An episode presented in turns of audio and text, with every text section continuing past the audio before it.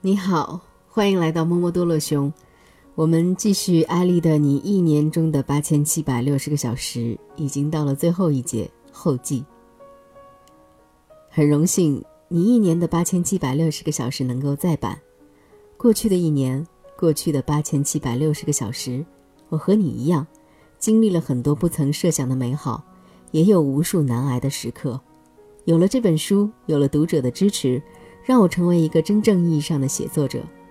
前几天《奇葩说》第三季的录制中，不少观众告诉我，原本看这书时是冲着我这个人去的，没想到书里的方法和观点真正的改变了自己的生活。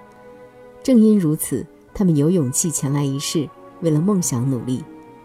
过去半年的签售中，成都、广州、深圳、哈尔滨、天津，每个城市都有读者赶来告诉我。过去几年中，三十四枚金币时间管理法、早起团、读书团以及我的英语课对他们的影响，这大概是一个写作者最幸福的时刻。知道自己从心底流淌到笔尖的话被更多人了解，也给予他们正向的影响。二零一五年八月去深圳签售时，有位立志当记者的大学生读者问了一个很犀利的问题：现在很多人出点名就出书。你这个新晋的网红写这本书是不是也为了名和利呀？尽管有些许惊讶，我还是立即给出了答案。没错，就是名和利，这是很多人奋斗的动力。为什么不可以呢？很多时候，我们会站在道德的制高点上去评判对名利的追求，但其实只要一个人争取名利的方法是合理合法的，就应该支持。这样大家才会在公平的环境下去竞争、努力，成为最好的自己。不只是他，很多人问过我写这本书的动力。如果我很圣母地说和名利无关，那多少有些装。我在书的面前写下了对父亲的敬意。我的名字是努尔艾利，按照我们民族的风俗，父亲的名字就是我的姓。我想让更多人知道父亲的名字和故事。如果因为这本书让大家了解到这个世界上有这样一个好父亲，一个帮助他人的人，我就心满意足了。再者，我希望自己在生活中的一些感悟能够带给大家更多的思考。作为一名演讲师，每次出去演讲，我总会遇到一些尴尬。当我想讲时间管理的时候，有人会问艾丽老师能不能讲讲英语学习；当我想讲职场规划的时候，有人会问艾丽你是如何减肥的。当我想讲读书对人生的帮助的时候，会有人问：怎么才能找到男女朋友？不管如何规划，总有在讲座时无法全面设计的内容，而我想对你们讲的话又是那么多。这一切我都通过文字与你分享。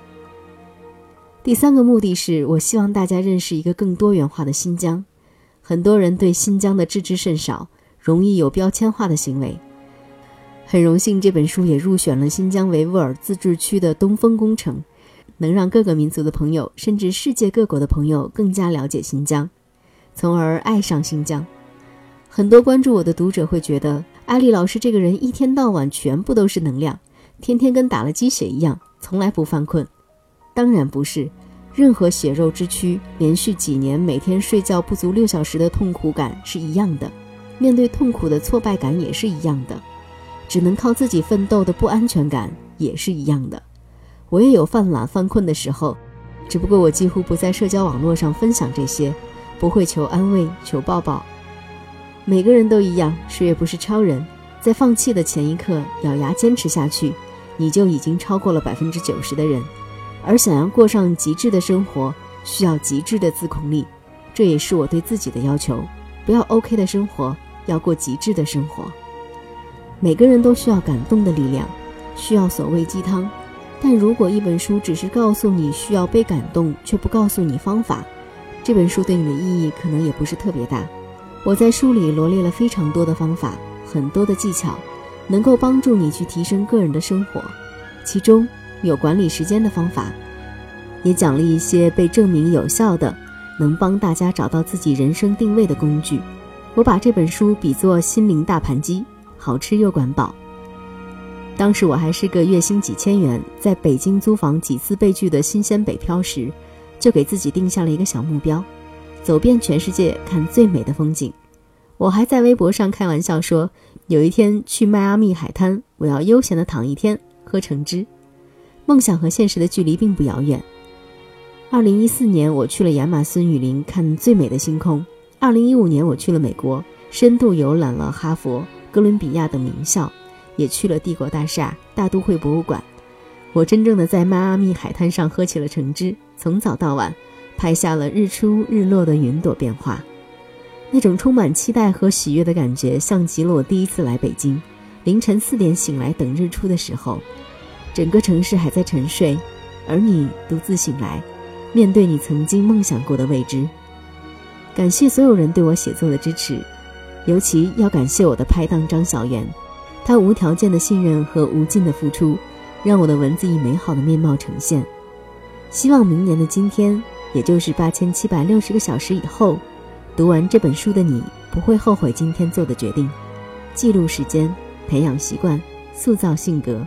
改变一生，你终将成为最好的自己。